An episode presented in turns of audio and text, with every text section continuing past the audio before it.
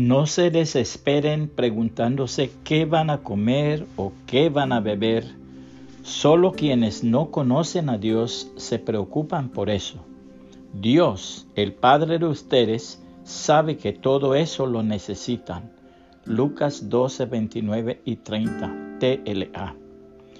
Hace muchos años, el Departamento de Salud Pública de los Estados Unidos de Norteamérica hizo un estudio y dio una serie de consejos frente a la creciente ola de ansiedad y afanosa búsqueda en que viven miles y quizás millones de personas.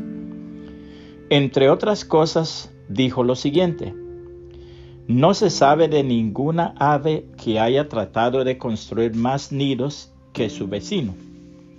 Ninguna zorra se ha irritado porque solo ha tenido un agujero donde esconderse.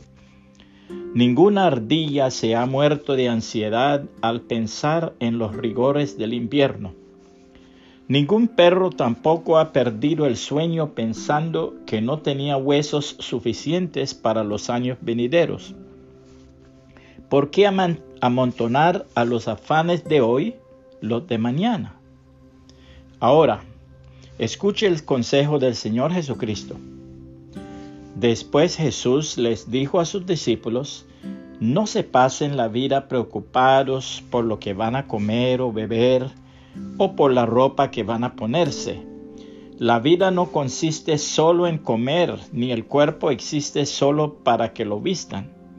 Miren a los cuervos, no siembran ni cosechan, ni tienen graneros para guardar las semillas sin embargo, Dios les da de comer.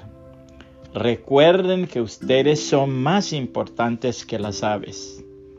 ¿Creen ustedes que por preocuparse mucho vivirán un día más? Si ni siquiera esto puede conseguir, ¿por qué se preocupan por lo demás? Aprendan de las flores del campo. No trabajan para hacerse sus vestidos y sin embargo les aseguro que ni el rey Salomón con todas sus riquezas se vistió tan bien como ellas. Si Dios hace tan hermosas a las flores, que viven tan poco tiempo, ¿no hará mucho más por ustedes? Veo que todavía no han aprendido a confiar en Dios.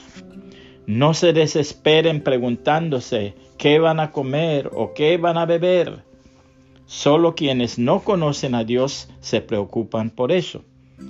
Dios, el Padre de ustedes, sabe que todo eso lo necesitan. Lo más importante es que reconozcan a Dios como único Rey.